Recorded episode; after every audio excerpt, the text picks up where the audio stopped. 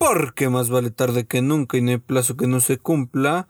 Sé bienvenido a esta que se está comer o esta nueva edición de tu podcast favorito.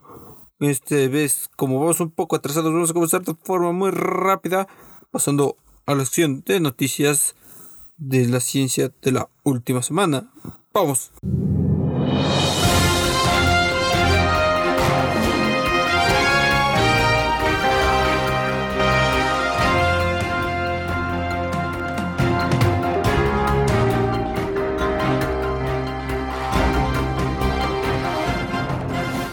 Y arrancamos con la sección de noticias en esta semana, hablando un poco acerca de cómo una supernova podría, bueno, de hace a 65 años luz, podría haber ocasionado la una extensión masiva de la Tierra. Y esta exactamente habría tenido lugar hace unos 359 millones de años, eso es lo que dicta el estudio que salió recientemente. Evidentemente no se, no se realizó esta semana, sino que lleva muchísimos meses, incluso años de trabajo, pero apenas salieron como que los resultados finales que se, que se nos da a la, a la luz en esta semana. Y es que tenemos que, bueno, hace 359 millones de años los encontraríamos en el, en el periodo y Carbonífero. Normalmente se cree que las extensiones masivas o bueno, por parte de la ciencia se está creyendo que las extinciones masivas suceden realmente por, por problemas dentro del mismo planeta, como sería algunas erupciones masivas de volcanes, mucha generación de CO2 y de la única que realmente como que se tenga registro o la más aceptada que venga por parte de el exterior es la caída del meteorito que mató a los dinosaurios hace ya millones de años. Y esa es como que la teoría, o bueno, la teoría más aceptada, porque incluso hay mucha gente que pone en duda el cráter que ya existe en Yucatán de un meteorito gigante, incluso el desprendimiento de la luna, hay mucha gente que le gusta poner o lo pone en duda, mm, realmente aún no se llega a una conclusión realmente o una conclusión 100% válida porque no se no se estuvo ahí para para saber exactamente lo que pasó, pero es la teoría más aceptada por parte de la comunidad científica y es como que con lo que muy probablemente nos quedemos hasta que se invente la máquina del tiempo y vayamos atrás y veamos cómo, cómo fue realmente. Pero para eso tú y yo no, no lo veremos vivo seguramente. De ahí pero eso no es todo porque realmente se ¿Cómo es que se encontró o que se cree que fue a partir de una supernova? Y es que normalmente se cree que una supernova bañaría la Tierra de radiación ultravioleta, rayos X y rayos gamma altamente dañinos y posteriormente la explosión de estos o de diversos escombros causantes o provenientes de la supernova se escaparían de, del gran Júpiter llegando a la Tierra y así es como se cree que llegó el meteorito de los de los dinosaurios que lo que causó esta extinción masiva pero en esta ocasión se le está echando la culpa. O bueno se habla de que alguna posible extinción masiva por parte de rayos X y rayos gamma esa es como que la parte de esta noticia que tenemos porque la clave que tuvieron estos científicos para demostrar una supernova que causó la extinción sería encontrar isótopos radioactivos de plutonio 244 y samario 146 en las rocas y fósiles de algunos de los dinosaurios del presentes en este periodo en el periodo de Bonoico y Carbonífero entonces, ese es como que el índice, el haber encontrado plutonio 244, que realmente solo puede provenir de, de estos tipos de, de, ¿cómo se llaman? De, a ver, de esta supernova que se cree que está a 65 años luz. Pero qué, qué interesante por parte de, de todo esto. O bueno, de que se realizó este estudio y estos isótopos duran alrededor de unos 10.000 años. Ya sabemos que la radiación pues no es como que un día al siguiente día ya desaparece. Lo tenemos muy presente a causa de Chernobyl, así que sabemos o conocemos perfectamente cómo funciona un poco esto. De ahí tenemos que hablar acerca de coronavirus, porque no se detienen las noticias acerca de coronavirus. Recordemos, esta pandemia no ha terminado para nadie, al menos hasta que salga la vacuna, que es lo más seguro que se acabe cuando todos estemos totalmente vacunados. Y acerca de eso igual tenemos que hablar porque la OMS en esta semana, en el transcurso de esta semana, habló acerca de cómo es que se espera que esta pandemia termine en alrededor de unos dos años, más o menos. No es, o sea, le está dando máximo dos años. Ya tienen, me parece que en esta semana se registraron cinco o seis laboratorios más para, para hacer este, para hacer pruebas en humanos, entrar a la fase 3. Recordemos que es un proceso acelerado. Si no lo sabes, pásate por mi capítulo número uno. Ahí lo tengo un poco hablado acerca de cómo es que se está llevando el proceso de la creación de la vacuna de esta pandemia que nos tiene todos encasillados.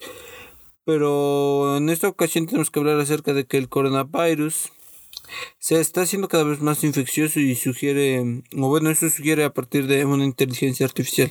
Me parece que ah, igual hablando de inteligencias artificiales, a lo largo de esta década que va a empezar a transcurrir, empezaremos a hablar más acerca de las inteligencias artificiales.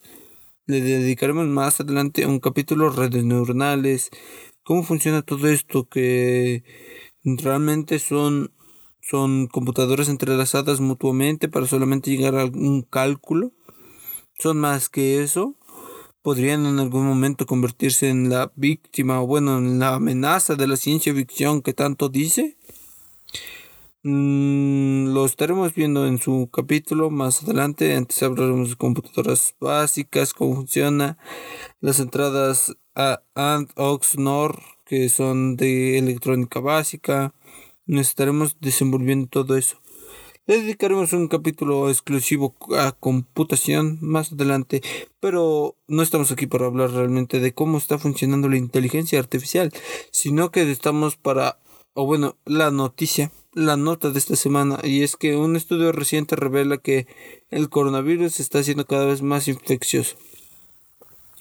Recordemos la teoría de la evolución, en el cual nos está, a partir de esta misma teoría, se nos está hablando de las mutaciones dentro del genoma SARS-CoV-2. Hay mutaciones que vienen para bien, vaya, o sea, para bien del virus en este caso, y hay mutaciones que pueden acabar mal para el virus, digamos como la viruela. La viruela, recordemos que ya es totalmente erradicada y se tienen algunas cepas por ahí guardadas y todo, bla, bla, bla, bla, bla. Pero, entonces, involucionó, o bueno, se quedó ahí, lo atacamos tan rápido que él ni siquiera pudo, no le dio tiempo de evolucionar. Entonces el coronavirus al ser tan infeccioso está evolucionando a ser algún más infeccioso para alcanzar la mayor los mayores agentes, los mayores ¿cómo se llamaría este residentes? No. Pues sí, los mayores contenedores del mismo que se albergue. Este, pues es un parásito dentro, este, se me acaba de realmente el término que es más adelante probablemente me salga, pero entonces dentro de todo esto, bueno, busca llegar a la mayor cantidad de cuerpos posibles, entrar a, a la mayor cantidad por nuestras fosas nasales, nuestro bello sistema respiratorio. Y es que cinco de los seis subtipos de virus conocidos son cinco veces más infecciosos se está haciendo cinco veces más infeccioso. Entonces se espera que si digamos el modelo estimado que teníamos de contagios confirmados de coronavirus se esté multiplicando ahora no solo por 10, sino se esté multiplicando alrededor de por 20. ¿Por qué no por 50 como realmente debería de ser? Y es que es por casos realmente estimados y a personas que no afectan como bueno, no afectan, claro que pueden afectar. Digamos, probablemente yo ya lo tenga, no no creo, me cuido, pero probablemente ya muchos hayamos albergado de forma asintomática y entonces se multiplica todo esto o se estima, porque claro, son estimaciones, aún no se han hecho las 7 mil millones, 7 mil 800 millones de, de pruebas en todo el mundo. Entonces ahí es como que no se sabe, pero el científico Hu Wei fue el actor principal del estudio y su equipo estudiaron y analizaron los patrones de mutación durante meses. Esto le permitió rastrear cambios en los en las muestras que tenían al alcance de este coronavirus presente en los seis tipos diferentes que son, bueno, se clasificaron como en base a, a su región. Digamos, no es el mismo coronavirus que tenemos aquí en México al que se tiene en Europa, que es, me parece que es muchísimo menos agresivo. O no agresivo. Porque la agresividad va a depender la cantidad a la que estés expuesto. Es un virus cuantitativo. Entonces, si tú estuviste expuesto a más de... A, me parece que son mil o más virus, es probablemente que tú presentes gravedad. Si estuviste expuesto de una forma leve, digamos que solo estuviste expuesto a dos, tres virus y te desinfectaste súper rápido, no, no vas a generar anticuerpos porque no es suficiente como para tomar acción, pero si vas a estar más, más, más, ¿cómo decirlo? O mejor dicho, no vas a tener tantas, tantos efectos dentro de ti. Y así es como se ha manejado hasta ahorita. De ahí pasamos a hablar que, o bueno, noticias un poco trágicas, pues en el Golfo de México casi es, casi, afortunadamente no se, se, libró. Por el lado del Pacífico, en México tenemos, la, tenemos una tormenta tropical. En el norte pasó, bueno, en la parte del Golfo de México pasó muy, muy cerca dos tormentas tropicales que en el momento que se realizó como que este estudio se esperaba que se eh, que los las tormentas tropicales empezaran a lanzar en su a danzar en su ojo hasta convertirse en un huracán uno solo. En, se me parece que en caso de que se hubieran llegado a fusionar se hubieran convertido en un huracán de categoría 3 azotando Illinois, me parece. De eso sí no estoy muy seguro. Pero este efecto se le llama como efecto Fujihara. Fujihara. Fujiwara. Fujiwara. Fujihara. Algo así. No sé realmente cuál será pronunciación correcta. Y es que el último jueves, el 20 de agosto, los modelos de diagnóstico de la tormenta tropical Laura y Marco se, estimaba que se iban a convertir en, en huracanes, en un solo huracán. Pero Marco pasó a ser una tormenta tropical a un huracán de categoría 1 de forma individual, pues azotó a las costas de Luisiana antes de que lo hiciera Laura. Eh, con unos vientos de 115 kilómetros por hora, lo cual es bastante, pero ya azotó, bueno, para el tiempo que estoy grabando esto, porque vamos un pelín retrasados, esto debió de haber salido el día de ayer, pero tuve problemas técnicos, problemas técnicos, vaya. Entonces, para cuando se está grabando esto, ya Marco pasó a ser categoría 1, un huracán de categoría 1, pero ya azotó de forma, o bueno, ya azotó a los, a las costas de, de Luisiana. Por otro lado, el Centro Nacional de Huracanes NHC de Estados Unidos emitió una advertencia de tormenta tropical en gran parte del Caribe, la tormenta Laura, que alcanzó la fuerza de tormenta tropical, eh, Laura se quedó como tormenta tropical. Esto porque solamente cuenta con, eh, con vientos entre 63 y 118 kilómetros por hora y se pronostica que Laura se convertirá en huracán categoría 1 para el jueves por la mañana. Que es cuando estoy grabando esto. De momento no tengo la noticia completa, pero qué, qué desafortunada la gente de, de, de Illinois. Esperemos que se encuentren muy bien. Nuestra mejor vibra hacia la gente de Illinois, esperando que se puedan recuperar, que estén bastante bien. Aunque por una parte es, o sea, no es por desearles mal ni nada. Recordemos que esto es como solo mi opinión, pero digo que qué bueno que sucedió en Estados Unidos. Estados Unidos tiene el varo, el dinero para absorber el trancazo que implica haber recibido un, un huracán que se fusionara desde que vayan, es un hecho que no ocurriría desde los de los años 40, 50, o sea, creo que ni siquiera se tenía registro de, de algo así. Entonces, qué bueno que sucedió en Estados Unidos, qué bueno y qué malo, porque qué malo por las personas, pero qué bueno que fue en Estados Unidos. Hubiera sido en México, la teníamos una tormenta tropical en el norte del país, Tamaulipas inundó y nadie hizo nada. Así que qué bueno que sucedió en Estados Unidos al final de cuentas. Ellos tienen el dinero como para recuperarse. Qué bueno, qué bueno que sucedió ahí, pero qué malo por la gente que igual no se va a poder levantar. Va a haber gente que no se va a poder levantar de esta. Y por eso solo les mandamos nuestra, nuestra mejor, mejor vibra, la, la mejor que podamos, nuestra mejor vibra, que, que se recuperen, que les vaya muy, muy bien. Y ahora, volviendo o yendo de la mano con estos tipos de o estos temas atmosféricos. Tenemos que hablar acerca de un estudio que salió recientemente ya bueno un estudio que está saliendo anualmente y es que los humanos estamos generando dióxido de carbono a un ratio sin precedentes. Los aumentos de dióxido de carbono en la atmósfera provocados por los seres humanos no se ha tenido un precedente histórico similar a como se ha estado comportando en los últimos seis años tan solo. Pues hace 330 mil años y 450 mil años los expertos, eh, o bueno, en este, situándonos en este punto de la línea temporal, los expertos actuales en núcleos de hielo se han dado eh, distintos hallazgos dando información detallada acerca de los niveles que se tenían en ese entonces de CO2.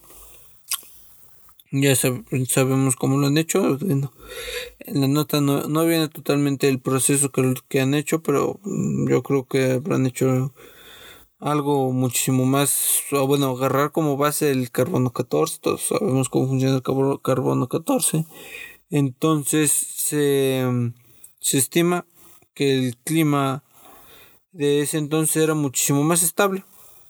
Pues hasta ahora se suponía que el clima era bastante estable en los periodos integrales anteriores y digamos no era tan variado como lo es ahora que digamos tú estás feliz en tu hamaca con 30 grados en pleno sol. O hace, yo unos 10 años, pregúntale a tus papás, a tu tío, a quien sea. Hace 30 años podían estar tranquilamente en su hamaca y ahora mismo ya se chicharran, se queman, les duele muchísimo. Porque o sienten mucho bochorno, se está calentando el planeta y no se está dando la importancia que se merece. Mm, entonces es como de ah, que, feo.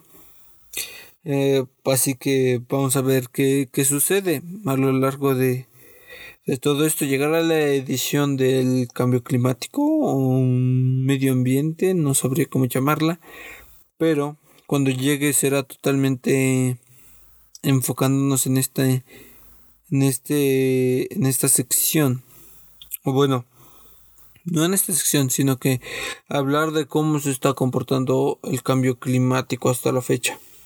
Y nada más eso como, bueno, el número exacto que fue el aumento de, dióxido de carbono en los últimos seis años es de 15 partes por millón. Eso es una barbaridad. Pues para hacer una comparativa, esto implica que se ha elevado 1.5 grados Celsius la temperatura global. Ya hablábamos hace tres semanas acerca de las temperaturas que se alcanzó en la bóveda del fin del mundo. Un lugar, un lugar totalmente de, de emergencia. Entonces, si un lugar totalmente de emergencia se le está viendo negras, ¿cómo debe estar el resto del planeta? en las mismas situación, en la misma situación, mejor dicho. Entonces está yendo de mal en peor, quizás en este en este año no lo podamos concebir, no podamos concebir un gran cambio porque pues, nos asustó una pandemia y ahora mismo lo que buscamos es salir de ella. Así que solo esperamos salir este año de la pandemia, el próximo año empezar con todo y poder hablar, o bueno, que se esté hablando del cambio climático, todo lo que se ha hecho, si se ha hecho algo realmente por el cambio climático. ¿El Tratado de París ha servido de algo?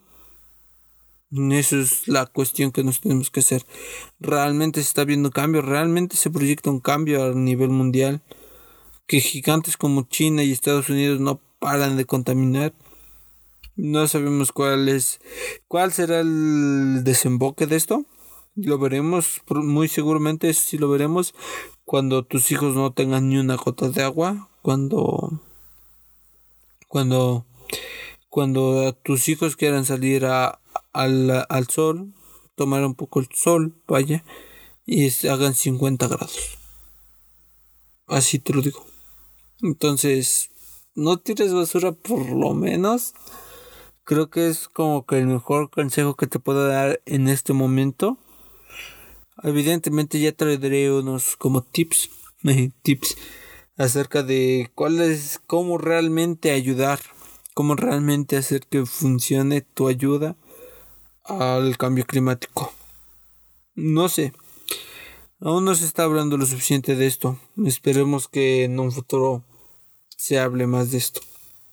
No creo que este año, pero Aún así, creo que muy pronto estaremos hablando acerca de cosas positivas del cambio climático. Pero no todo están siendo malas noticias.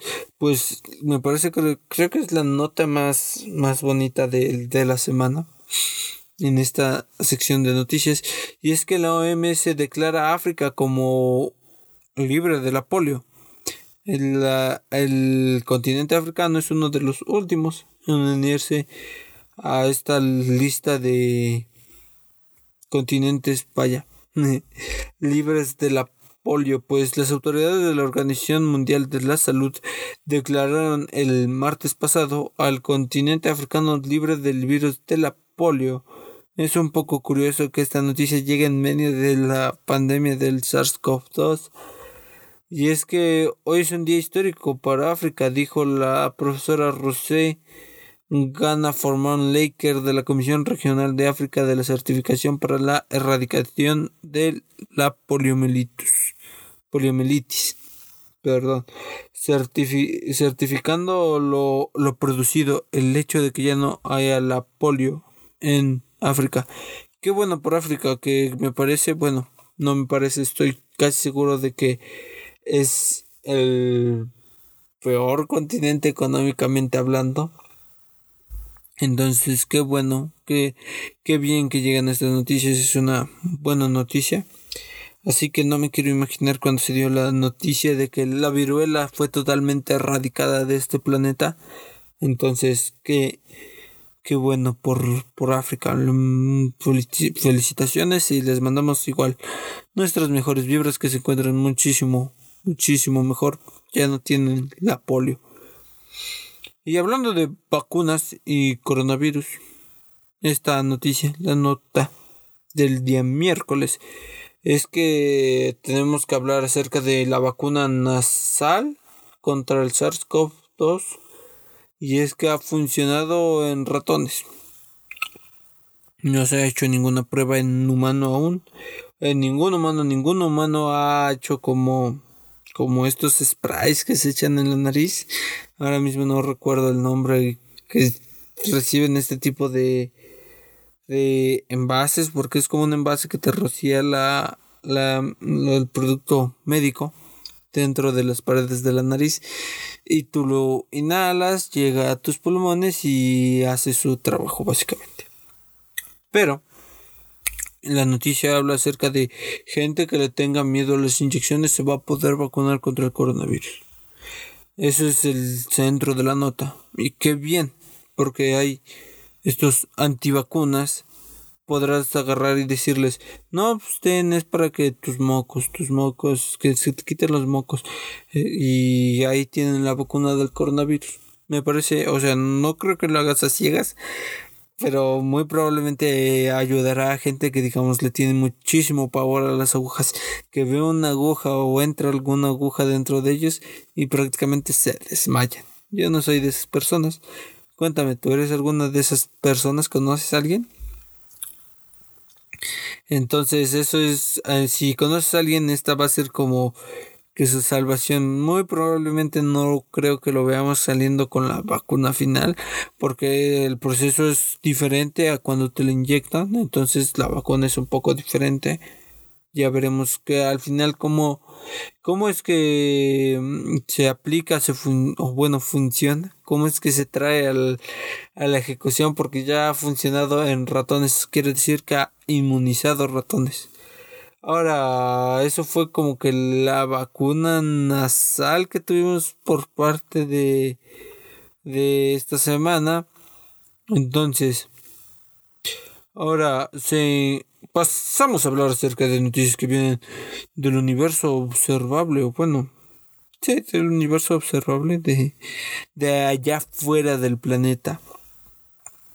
Y es que se ha encontrado la estrella más rápida que se tiene registro, claro está, viajando al 8% de la velocidad de la luz. Recordemos que una estrella es realmente muchísima masa, bastante masa, y esto ya se le conoce como, bueno, vagamente una estrella.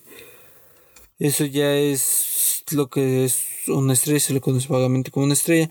Y es que un equipo de astrónomos encontró la estrella más rápida que alguna vez se ha detectado con el... Ay, perdón. Ay. En el centro de la galaxia de la Vía Láctea, o sea, viajando totalmente alrededor de Sagitario A, que es el agujero negro que tenemos en medio de nuestra Vía Láctea, eh, que es alrededor, que viaja a un 8% de la velocidad de la luz. En el centro de la galaxia encontramos un agujero negro supermasivo llamado Sagitario A. Ya lo conocemos. Y si no lo conoces, te lo presento. Sagitario A es el formador de la Vía Láctea donde al final nos absorberá a todos. Bueno, muy probablemente antes nos fusionemos con Andrómeda y después se comerá todo. Sagitario. todo irá a su centro creando más masa y más gravedad y, todo será absorbido por el más grande. Pero esa no es la noticia. Y es que su nombre, bueno, al nombre de esta estrella que viaja a una hipervelocidad, su nombre es S4714 y representa una velocidad de 24.000 kilómetros por segundo o sea, el 8% de la velocidad de la luz. Y esto trae un beneficio hipotético para poder conocer cómo funcionan los squazzars. Squazzars, squeezers. Aún no estoy seguro de cómo se, sea la pronunciación correcta, pero eh, va a ayudar a eh, conocer cómo funcionan los squeezers, que son las estrellas más cercanas a a estos tipos de agujeros negros que tienen una órbita muy muy excéntrica básicamente. Entonces va a obtener un poco más de información acerca de los squeezers.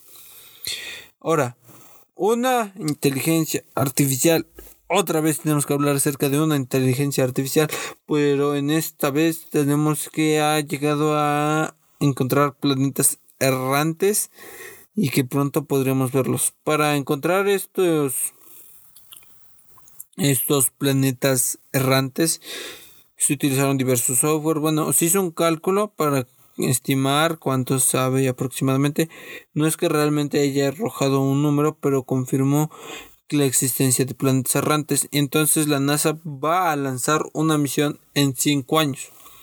Aproximadamente 5 años. Y es, y es para encontrar este tipo de planetas errantes se apoyará, en, bueno, se creará la misión Nancy Grace Roman Space Telescope, Telescope de la NASA y fue llamada así en honor del primer astrónomo en jefe de la Agencia Espacial Estadounidense. La misión cuyo lanzamiento está programado para los próximos cinco años buscará planetas errantes utilizando la técnica llamada microlente gravitacional. Esta técnica utiliza la gravedad de las estrellas y los planetas que dobla y magnifica su luz proveniente de las estrellas que pasan detrás de ellas de un punto de vista del telescopio. Entonces ahora mismo ya podremos ver planetas errantes fuera totalmente de nuestro sistema solar, incluso de nuestra galaxia, porque si son errantes no se encuentran ni siquiera cerca de alguna galaxia. Recordemos que nosotros nos encontramos en un bracito, entonces nos es más difícil observar hacia adentro, pero nos es más fácil observar hacia afuera de la galaxia. Y ahora veremos cómo nos vamos a comportar. O bueno, cómo se comporta estos exoplanetas y su formación, o bueno, planetas errantes. ¿Cómo es que llegaron a terminar en ser errantes? Supongamos que supongamos esto es totalmente hipotético por mí, no está confirmado por nadie, pero digamos que cuando tú agarras, supongamos que tú eres tu cabeza es el centro de una galaxia. Entonces tú te pones a girar con tu brazo agarrado de una pelota y esta pelota la sueltas esta pelota sale volando alrededor del espacio, en este caso simulando que la pelota es un planeta. Entonces esa ese planeta vagando por las distintas fuerzas gravitacionales, en bueno, atraída por las diversas fuerzas gravitacionales, es arrojada hacia el exterior de la, de la galaxia en sí y ahora es, es, ¿cómo decirlo? Es un planeta errante se la pasa errando entre la nada porque no pertenece a ninguna galaxia como tal. Y eso fue todo como por la sección de noticias.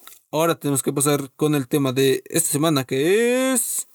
Esta semana arrancamos creo que sí muy muy muy muy pesado porque vamos a estar hablando acerca de el metabolismo, este proceso químico tan maravilloso que es que Tú puedes si quieres estar escuchando este podcast tranquilamente desde tu cama, lavando los trastes, haciendo diversas actividades y escuchando mi melodiosa voz. Igual hace que sea yo el causante, o bueno, que yo esté totalmente hablando, o esté yo eh, expresándome, ahora mismo me esté moviendo, exista yo, todo gracias a este maravilloso proceso bioquímico. Vamos a explicar un poco su significado porque en esta parte no, o bueno, esta vez como es un tema extremadamente amplio y no tiene, no tiene realmente como una sección de historia porque podríamos hablar acerca de cómo ha sido estudiado porque sí, pues básicamente se estudió de que bueno, las se sentaron a partir de la pregunta de cómo es que cómo es que lo que comemos al final también lo terminamos desechando. ¿Realmente todo lo que comemos lo desechamos? ¿O cómo funciona? A partir de esa premisa de pregunta es como, como a las antiguas civilizaciones se, se, se preguntaron, vaya, cómo funciona nuestro organismo, cómo todo lo que comemos sale al final. ¿Por qué sale al final? es lo que ya no nos sirve, no lo alcanza a absorber nuestro, nuestro cuerpo. Pensaba que nada más comíamos y es como que éramos como una esponja, lo absorbíamos todo y ahí quedaba. Pero va muchísimo más allá y, afortunadamente ya tenemos prácticamente descrito el proceso que tenemos. O sea, voy a, obviamente lo voy a hablar enfocado a nosotros los seres humanos porque podría explicarte igual cómo es el proceso dentro de las plantas, que las plantas es muy diferente. Ellos tienen una fotosíntesis, son autótrofos, nosotros heterótrofos, comemos esto, comemos aquello, somos omnívoros, eh, nos suceden mil cosas. Mm, una planta solo necesita agua, nutrientes, igual necesita determinados nutrientes, no es como de así, ah, solo tierra, tierra, no, los suelos vienen distintos nutrientes, así que se comporta diferente y necesitan luz solar. Y ya, es básicamente lo que necesita una planta que es autótrofa y se puede generar a sí mismo. Y al final su desecho es el oxígeno que para nosotros es respirar. Qué bonito. Entonces, por eso la importancia de las plantas. Ellos se alimentan de CO2, entre comillas, se podría decir. Y al final nos desechan lo que para ellos es como su caquita. Para nosotros es la es el preciado oxígeno. Bello, bello oxígeno. Y gracias a eso es que estamos aquí. Recordemos que nuestra simple vida es una mm, casualidad Llegaremos a esto, bueno, creo que ya lo llegué a comentar en algún episodio. El cómo. Bueno, fue en alguna noticia.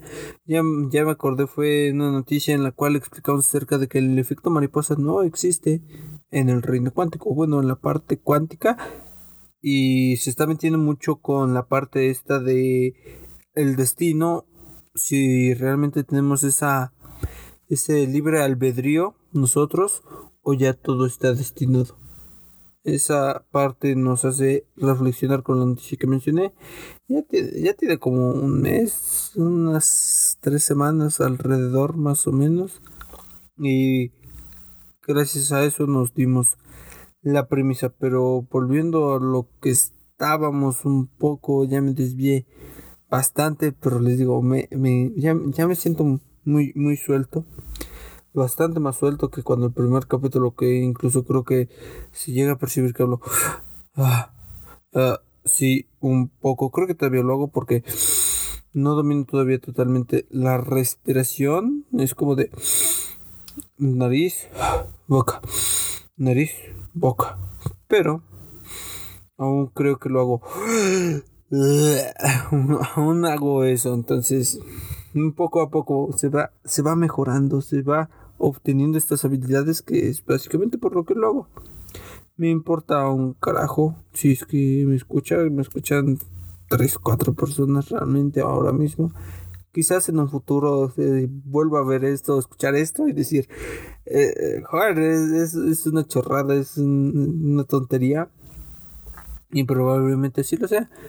Pero de momento ahorita soy, soy feliz, lo hago con gusto, estoy me gusta porque me termino soltando, hablo lo que quiero, me gusta hablar, hablo de lo que quiero, de lo que me gusta, lo comento, lo poco que yo sé.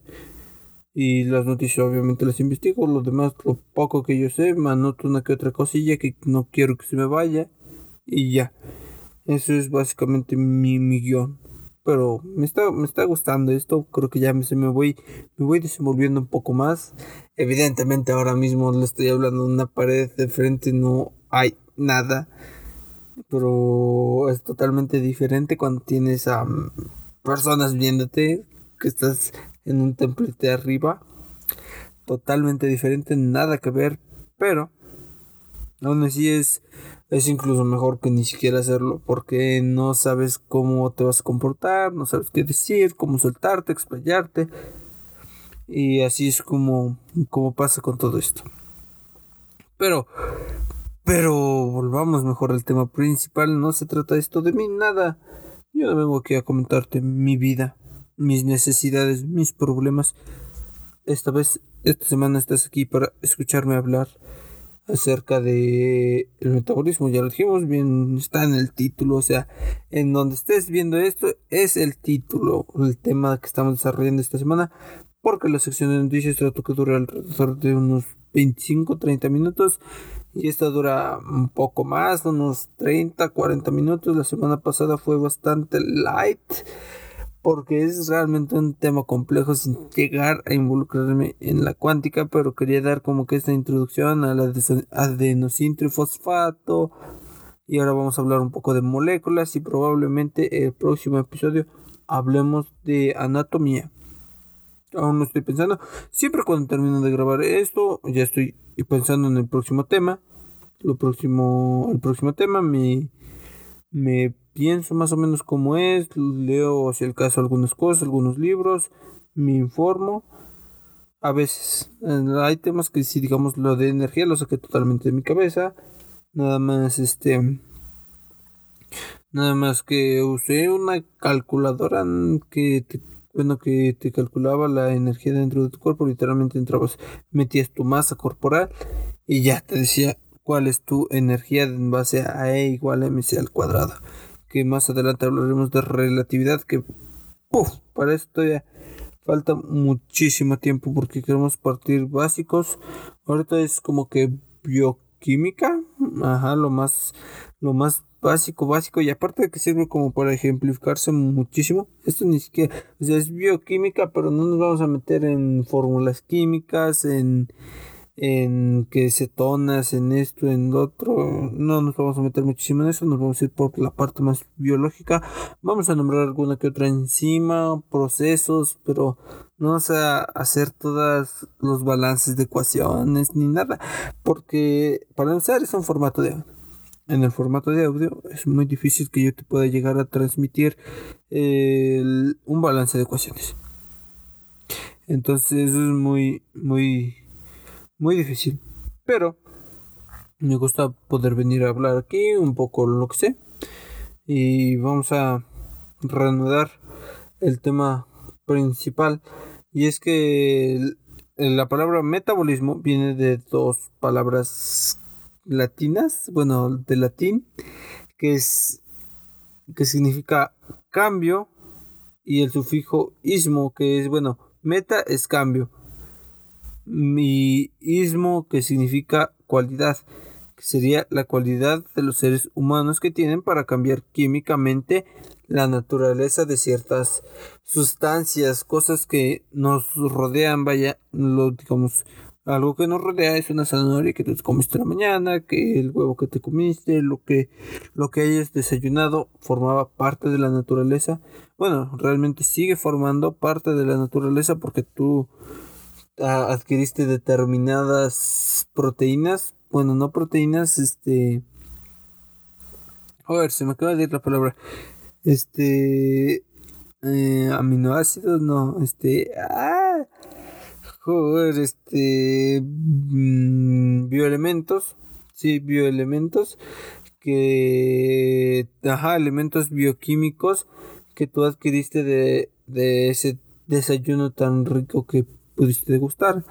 Eso es como que la parte a la que se refiere la palabra metabolismo, el cambio o el cambio que hacemos nosotros mismos en la naturaleza. Es la cualidad del cambio. Tal cual, tal cual sería la cualidad del cambio. Se divide en dos procesos conjugados principalmente. Los, los, explicaremos un poco más adelante. Ya casi probablemente al final, o creo que el catabolismo. Bueno, el catabolismo y el anabolismo son los dos procesos conjugados en los que se divide y son procesos acoplados puesto que uno depende del otro. Y comenzaremos hablando del catabolismo que son reacciones que liberan energía y las reacciones anabólicas en cambio son las que generan utilizan esa energía para recomponer enlaces químicos y construir componentes en las células como proteínas y ácidos nucleicos. Y básicamente consiste en un enfoque centrado en la ruta mm, ay, perdón, en la ruta metabólica eh, específica, o sea, ya está totalmente destinado como digamos como tu carne que te comiste ya está totalmente destinada que su proteína te va a nutrir de determinada forma básicamente y los diversos alimentos que se utilizan dentro de un organismo son valiosos en todas las categorías histológicas de tejidos, células, en las rutas que provienen de tu producto final. Al final, por un proceso este yo voy a decir barométrico, pero no, este de frecuencia vascular me parece, algo así se llama. si no lo anoté y se me olvidó, pero ya estoy aquí mm, y digamos que es que nos indica que, bueno, nos dice cómo nosotros al agregar oxígeno, que es cuando respiramos y producimos energía, todas nuestras moléculas se mueven y bueno, todas estas mm, componentes bioquímicos se mueven por en base a nuestra respiración celular, al final todo termina dando energía a nuestras células, que nuestras células hacen que todo esté funcionando correctamente. Mm, o sea, hay, así como tienes células en tu piel, tienes células en tu, en tu riñón, en tu hígado, en tus, en tus diversas partes de tu cuerpo. Y así es como funciona todo este proceso. Ahora hablaremos un poco acerca de los componentes o bueno bioquímicos más es que como sería el nombre correcto es como los componentes bioquímicos podría llamarse todos los estos elementos bioquímicos, y sería como que la palabra correcta. Y es que la mayor parte de las estructuras constituidas en los animales y plantas y microbios producen algunos de los siguientes tipos de moléculas básicas: proteínas, glucidos o estas este grasas saturadas, bueno, no son grasas saturadas tal cual, pero son Ah, bueno, los no, estos son carbohidratos porque son proteínas, carbohidratos y lípidos, que los lípidos son los que se conocen como grasas. Y estas moléculas son esenciales para la vida en el metabolismo se, y el metabolismo se centra en sintetizarlas para la construcción de células y tejidos o en degradarlas y utilizarlas como recurso energético en el proceso digestivo para nosotros los organismos heterótrofos porque no funciona de la misma forma en los organismos autótrofos que son como las plantas que ya hablé que funcionan un poco diferentes. Y comencemos hablando acerca de los aminoácidos y proteínas que se vienen principalmente de esa rica carne que comemos y hacen que ah, bueno, nos ayudan tanto a nuestro desarrollo muscular. Y es que las proteínas están compuestas por aminoácidos dispuestos en una cadena lineal y unidos de enlaces peptídicos que son totalmente consecuentes unos de otros y las enzimas son proteínas que se catalizan que se catalizan en reacciones químicas en el metabolismo. Otras proteínas cumplen funciones estructurales o mecánicas como las proteínas de, de chisco, chiscoesqueleto. Así se dice, creo que sí se dice citoesqueleto. Citoesqueleto en el citoplasma de nuestras células, perdón. Citoesqueleto, yo estaba ya, viendo una H y mm, yo creo que por las horas, porque normalmente grabo esto por la noche, sí, noche, como hace de las 11, 11 más o menos, lo grabo y entonces ya me estoy haciendo de edad avanzada, ya me, me da muchísimo sueño temprano.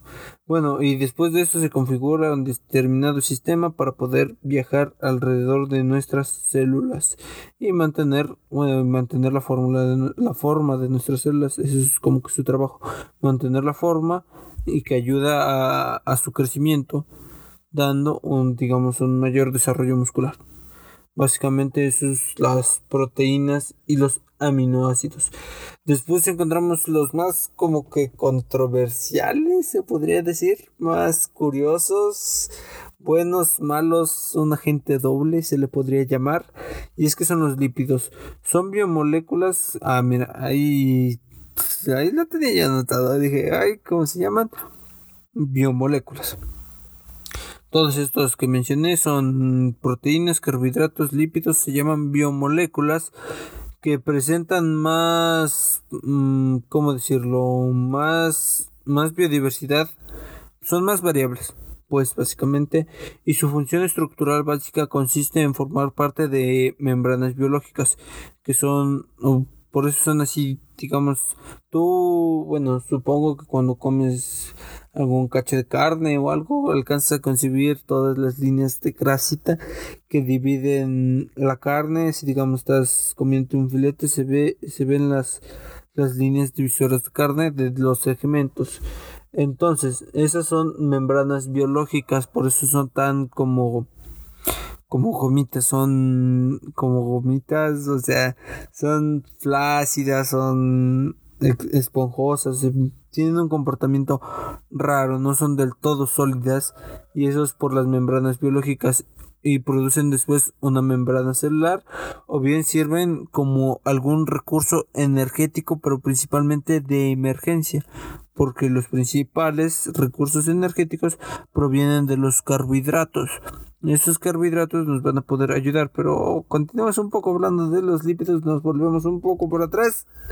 Claro que sí, es que las después estas normalmente se definen como moléculas hidrofóbicas a los lípidos porque no no son como que del todo compatibles con el agua porque si te fijas cuando mezclas literalmente aceite con agua no se no se juntan por lo mismo de que son grasas y el otro es agua tal cual después tenemos que son o, sea forman un grupo de compuestos que incluyen ácidos grasos, glicerol y la unión de una molécula de glicerol a tres ácidos grasos se le conoce como o pasa a ser un ester.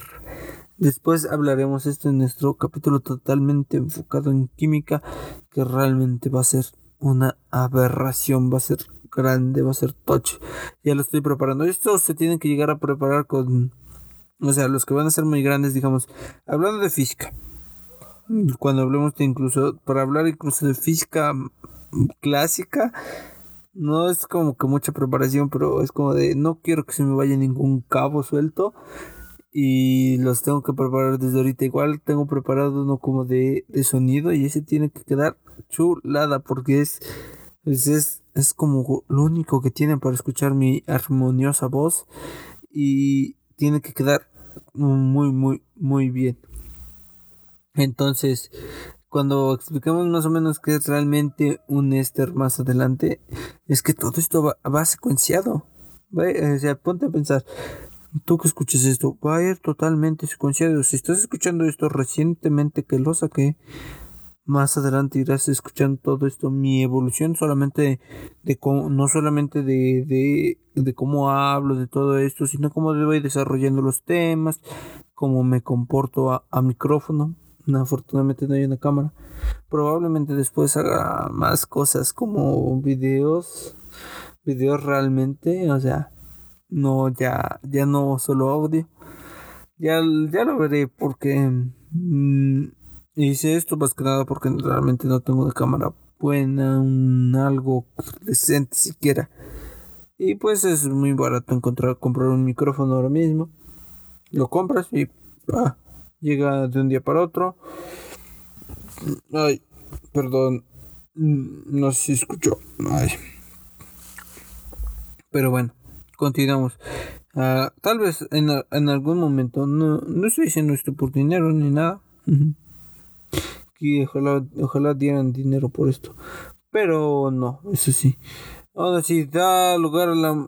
Después de haber formado este ester, se pasa a formar una molécula de triglicérido. Tri, triglicérido. Triglicérido que es como que es la parte de tres veces un ester, pero ya se le conoce diferente porque va a trabajar de una forma diferente al ser tres veces el ester. Y es que esta estructura básica puede presentar variaciones que influyen en las cadenas laterales como un esfigosina y los esfingolípidos y grupos hidrofólicos como lo son el fosfato y fosfolípidos que son ya los que literalmente son tu reserva. Por eso se te hace tu barriguita, es una reserva de energía que tú tienes en casa de que te quedes sin presencia tal cual de carbohidratos que son la principal principal fuente de energía que tenemos los organismos heterótrofos así como nosotros lo tienen los leones lo tienen los herbívoros por decirles de forma rápida, carnívoros, herbívoros, y el ser humano es, creo que es el único omnívoro, porque creo que los simios chimpancés también son, son herbívoros. No recuerdo ahora mismo. De ahí tenemos que pasar a hablar acerca de los carbohidratos. Y es que los carbohidratos son aldehídos o cetonas con grupos de un hidróxilo. ¿Qué quiere decir esto? Que van a tender a oxidarse. Y es que pueden existir tanto como en forma de cadenas como anillos y son las moléculas biológicas más abundantes y desempeñan varios papeles dentro de la respiración de la célula. Y es que algunos actúan como moléculas de almacenamiento de energía que es el almidón y el glucógeno y así como componentes estructurales que son la celulosa y la quintina dentro de las, de las bueno, de la celulosa en las plantas y la quintina en los animales. Los carbohidratos básicos se denominan monosacáridos e incluyen galactosa, fructosa y el más importante, la glucosa. El, me parece que se denomina como chon 6, o sea, C, C6, H12 o 6 nitrógenos 12. Algo así, recordemos que igual los elementos de la vida los podemos encontrar, eh, bueno, básicos. Se podría llegar básicos, o sea, hay muchísimas formas más complejas, pero para de momento usarlo como base, podremos llamarlo como el chon PS, que es que es carbono, hidrógeno, eh, oxígeno, nitrógeno, fósforo y azufre. Esos son todos los elementos básicos para un organismo vivo. De ahí de hablar acerca de todas estas enzimas principales, tenemos que pasar a hablar acerca de las coenzimas, que básicamente son los ayudantes de estas en el metabolismo, que son un gran número de reacciones químicas y la mayoría de ellas interviene en algunos de los mecanismos de catálisis básicos de la reacción de la transferencia de grupo, que básicamente se van a encargar de la transferencia de las de los bioquímicos principales, como fueron las, los lípidos, los carbohidratos, van a ayudar a toda esa transferencia. Y esa química común permite que las células utilicen una pequeña colección de intermediarios metabólicos para trasladar grupos químicos funcionales entre diferentes reacciones. Se van a permitir el intercambio entre el catabolismo, el anabolismo y generar más reacciones, básicamente. Después encontramos la parte del catabolismo que les dije que íbamos a hablar un poquito, o bueno, un poquito más adelante, al inicio de esta sección, sino que, bueno, y ahora mismo vamos a hablar de ella y un poco más adelante, el anabolismo. Y el catabolismo es un conjunto de procesos metabólicos que liberan energía. Esos procesos incluyen una degradación y oxidación de moléculas de aliento, así como las reacciones que retienen la energía del sol. ¿Qué quiere decir esto? Que digamos, tú una vez adquiriste tu proteína, preciada proteína para que estemos bien mamey. Se tiene que oxidar y se eh, digamos se queda en tu estómago es digerida se oxida y ya pasa a, a tus torrentes sanguíneos de una como una proteína oxidada. Y el propósito de estas reacciones catabólicas es proveer de energía poder reductor y componentes requeridos para las reacciones anabólicas más adelante que van a gastar esa energía que ya producimos, ese adenosintrifosfato con el cual pudimos sacar de la célula a partir de nuestra respiración, a partir de nuestra respiración. Entonces ahora sin embargo, no es todo, porque digamos que esas distintas formas de catabolismo dependen de las reacciones de reducción oxidación que involucran una transferencia de electrones de moléculas donantes, como moléculas orgánicas de agua, amoníaco, sulfuro de hidrógeno e iones ferrosos. Por eso necesitamos muchísimos electrolitos dentro del agua. Ya en publicidad, marketing, en todas partes escuchamos, esta agua tiene más electrolitos, eh, hay agua que llevan, hay una marca, no es mencionada ni nada, es este electrolit, creo, hay igual algo así, que se aprovechan de, digamos, esa parte de que entre más electrolitos, más oxidas, más, te sientes mejor. Y básicamente así es como funciona. Más o sí, más oxidas todos tus carbohidratos, lípidos, proteínas. Y después tenemos que en las primeras moléculas orgánicas grandes como las proteínas y los polisacáridos o los lípidos son digeridas en componentes más pequeños fuera de las células. Eso es lo que te decía que hacemos dentro de nuestro estómago, los hacemos cada vez más pequeños para después ser llevadas a las células y convertidas en moléculas de tamaño aún menor. Por lo general son acetilos y se reúnen de forma covalente con la coenzima A para formar acetilcoenzima A que se libera energía. Por último, la, en el acetil CoA, que es la coenzima A de acetil. El grupo acetil es de óxido, es óxido a agua y dióxido de carbono con liberación. Lo que nosotros conocemos como respiración, que entramos, eh, que digamos nosotros ingerimos alimentos, necesitamos alimentos para respirar y después necesitamos oxígeno y agua por eso es que siempre debemos estar bebiendo agua. Yo aquí tengo mi agüita. Se gasta mucho la voz. Tengo mi agüita presente aquí al lado. Y de ahí tenemos que hablar un poquito acerca de cómo es el proceso de digestión. Después le dedicaremos un capítulo, probablemente. Sí, después de explicar bien nuestras las partes de nuestro cuerpo, cómo funciona nuestro sistema nervioso, vamos a arrancar fuerte con, con la parte de biología, porque al final igual es ciencia, todo el conocimiento acerca de nuestro cuerpo, hay muchísimas cosas que aún no entendemos incluso de nuestro cuerpo, que no llegamos a asimilar porque seguimos, seguimos siendo nosotros mismos sobre todo. Yo pienso que es esa parte, ¿no? De aún no nos exploramos ni a nosotros mismos. Es muy difícil entendernos a nosotros mismos. O sea, si imagínate, nosotros los hombres intentamos entender a las mujeres, no se puede entendernos a nosotros mismos, es aún más difícil. Por eso es que aún no se tiene como que un, un, una réplica de nuestro cerebro que digan, ah, no, esto es realmente lo más cercano a nuestro cerebro, cómo funciona nuestro cerebro. Y es que para entender una, las cosas debemos de mirarlas de fuera. Esa es como que mi teoría personal. Nadie lo... No, o si alguien lo ha dicho, no lo he leído. Creo que no tengo el gusto todavía de leerlo. Pero sí, necesitamos como que esa tercera perspectiva y al final, si un humano analiza a otro humano, no, no deja de ser pues, los dos humanos y entonces no se va a llegar a ninguna parte. Pero ese es como que el problema ahora mismo con el realmente conocer nuestro cuerpo. Pero de ahí tenemos que pasar, bueno, retomando el tema, mejor dicho, hablamos de digestión.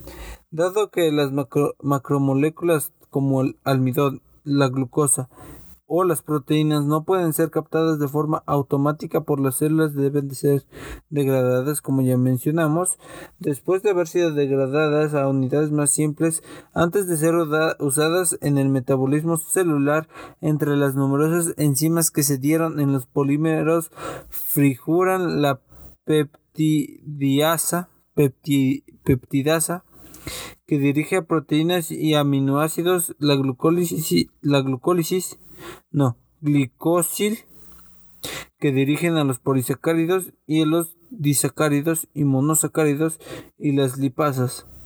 Lipasas que dirigen a trilágidos y ácidos grasos y glicerol a producirlos o bueno que sean dirigidos hacia nuestras células después de haber sido reducidos a su mínima mínima expresión para que pasen dentro de nuestras células. Recordemos que igual el ATP es como que un intercambio, es como, es como que es puentes, no recuerdo ahora mismo el nombre, pero estos puentes lo que hacen es como que girar porque entran entran dos moléculas y sale ATP y gira y entran, es como una llave llave que como de intercambio mm, de esos tipos de que giran y te dan el intercambio y cortan porque el otro se queda dentro de la célula y así es como básicamente se hace el intercambio de ATP y nuestras nuestras proteínas, grasas, bueno, lípidos, carbohidratos que, que le entregan a nuestras células. Luego tenemos que hablar acerca de realmente cómo funciona la transformación de energía. Y es que tenemos que en el catabolismo de los carbohidratos es la degradación de los de los hidratos de carbono en unidades menores. Los carbohidratos son captados por la célula después de ser digeridos en monosacáridos. Pasa de ser uh, nuestro carbohidrato completo a un monosacárido y una vez en el interior de la célula la ruta de degradación es la glucólisis en la cual los azúcares como el azúcar y la fructosa son transformados en privato de puribato y se generan algunas moléculas de adenosintrifosfato ATP.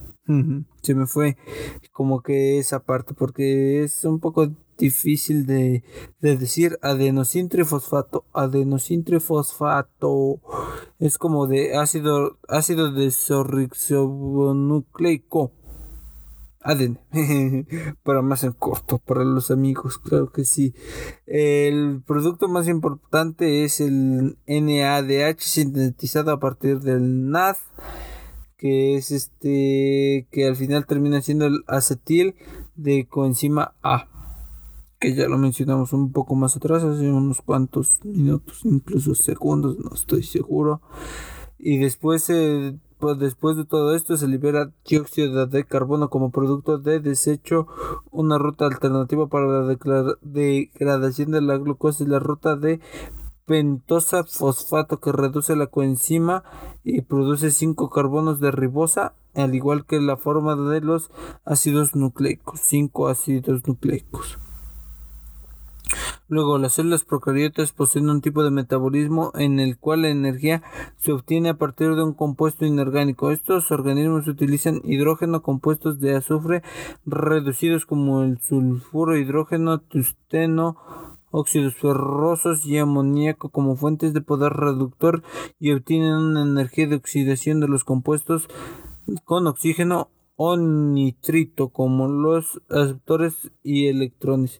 Esto sucede en las células procariotas para generar un poco de energía. De ahí tenemos que hablar acerca del proceso de anabólico, bueno, el proceso anabólico o el anabolismo. Ay, perdón, ando un poco, no sé, como que tengo frío, mm, que me quiere dar hipo. Entonces, después de eso, el anabolismo es el conjunto de procesos metabólicos constructivos en los que la energía liberada por el catabolismo se utiliza para sintetizar moléculas complejas. En general, las moléculas complejas se dan a lugares estructurales celulares, son construidas a partir de precursiones simples. El, anabolismo comprende tres etapas. En tres etapas. En primer lugar, la producción de precursores como aminoácidos, monosacáridos, isosimples y nucleoditos. En el segundo término, su activación de, en reactivos mediante el empleo de energía del ATP. Por último, el montaje de los precursores de las moléculas más complejas como proteínas, polisacáridos, lípidos y ácidos nucleicos. Eso es básicamente de lo que se encargó el anabolismo de pasar de monosacáridos a proteínas, polisacáridos y lípidos. O sea, devolver lo que ya hicimos en el catabolismo. Y nada más. Es como tal el proceso. Mm, repito, no hablamos más acerca de reacciones químicas, cómo se comporta, qué es realmente un polisacárido, cómo se comporta químicamente un polisacárido. Lo iremos hablando un poco más adelante. Ahora hablaremos un poco de cómo nosotros controlamos y regulamos todos estos procesos en nuestro cuerpo. Y es que dado el ambiente los organismos cambian constantemente las reacciones metabólicas son reguladas para mantener el conjunto de condiciones en una célula, o sea, se mantenerlas totalmente igual y el estado y en estado de homeostasis, que sigue siendo una regulación para que estos para que los organismos, nuestro organismo en este caso, responda de forma correcta a determinados estímulos e interaccionen con el ambiente para entender cómo es el control de las vías metabólicas y conceptos vinculados en el primer lugar la regulación de una enzima en una ruta como se incrementa y disminuye la actividad en respuesta de señales o estímulos. En el segundo lugar el control llevado a cabo de la enzima dando efectos que ejercen cambios en su actividad sobre la velocidad y la ruta del flujo o la velocidad de la ruta. Por ejemplo una enzima muestra cambios en actividad en este proceso metabólico Básicamente hablando de cómo se comportó en todo este proceso esta pequeña biomolécula y dando ambiente a los organismos dando ambiente de los organismos que cambian constantemente las reacciones metabólicas son reguladas para mantener conjuntos de acciones en nuestras células. Así como también hay procesos eh, endotérmicos y exotérmicos. Por eso y hay muchos reguladores. Nuestra frente es nuestro disipador térmico de nuestro cerebro, básicamente. Así se puede llegar a percibir si lo comparamos con algo. Por eso cuando nos enfermamos, nos ponen, o bueno, cuando tenemos fiebre, nos ponen toallitas húmedas, nos ponen, nos humedecen la, la frente porque es nuestro básicamente es el disipador de nuestro cerebro y si nuestro cerebro llega a sufrir algún sobrecaliente sobrecalentamiento, las consecuencias pueden llegar a ser extremadamente grandes. Y, esto es básicamente como que el proceso del metabolismo. Muy a grandes rasgos, la verdad. O sea, hay, se podría introducirnos en la bioquímica de, de como Gordon Tobogán dejarnos ir realmente mm, de una forma muy loca, pero esa no es la intención. No quiero igual llegarte a aburrir, escuchar cómo hablo, porque siento que incluso a veces puedo llegar a hablar muy rápido. Espero que no. Pero si lo hago, en verdad, discúlpame, porque es aún es difícil para mí. No quiero dejar como que como que cabos sueltos por eso a veces parece que estoy leyendo pero no lo hago sino que me quedo viendo aquí a la pared y empiezo bla bla bla bla bla bla bla bla bla bla. Y no sé cómo se me escuche. Bueno lo sí sé me escucho pero normalmente trato que quede la primera toma a menos que se escuche algún ruido extraño o algo normalmente queda la primera toma. Entonces ese es como que el chiste que si me equivoco aquí mm, te des cuenta, mm, se sienta natural que tú y yo tenemos algo en común, vaya. Pero si nada más por el momento, recordemos, lamentablemente esto aún no se acaba, aún tenemos allí en las calles asaltando al coronavirus. Entonces no salgas de tu casa, muy bueno, sal lo menos posible, lávate la carita, lávate las manos mm, sobre todo, muchísimo, muchísimo. Muchas gracias si llegaste aquí. Nos vemos pronto. Bueno, me oyes pronto. Espero la próxima semana realmente traerte los jueves porque hoy es viernes. Ya es viernes y debería de estar ya en YouTube esto, el viernes. Normalmente los viernes ya está en YouTube, se sube un día después porque aparte de editar el video, Mm, es un problema subirlo, no tengo el internet de la NASA lamentablemente, sino muchísimo mejor ya esto totalmente en, en directo o alguna otra forma mejor, así que gracias, mm, ya hablé acerca de cómo me voy desarrollando, siento que cada vez estoy hablando un poco mejor de cara al micrófono y sí básicamente eso, nos vemos la próxima semana, bye bye.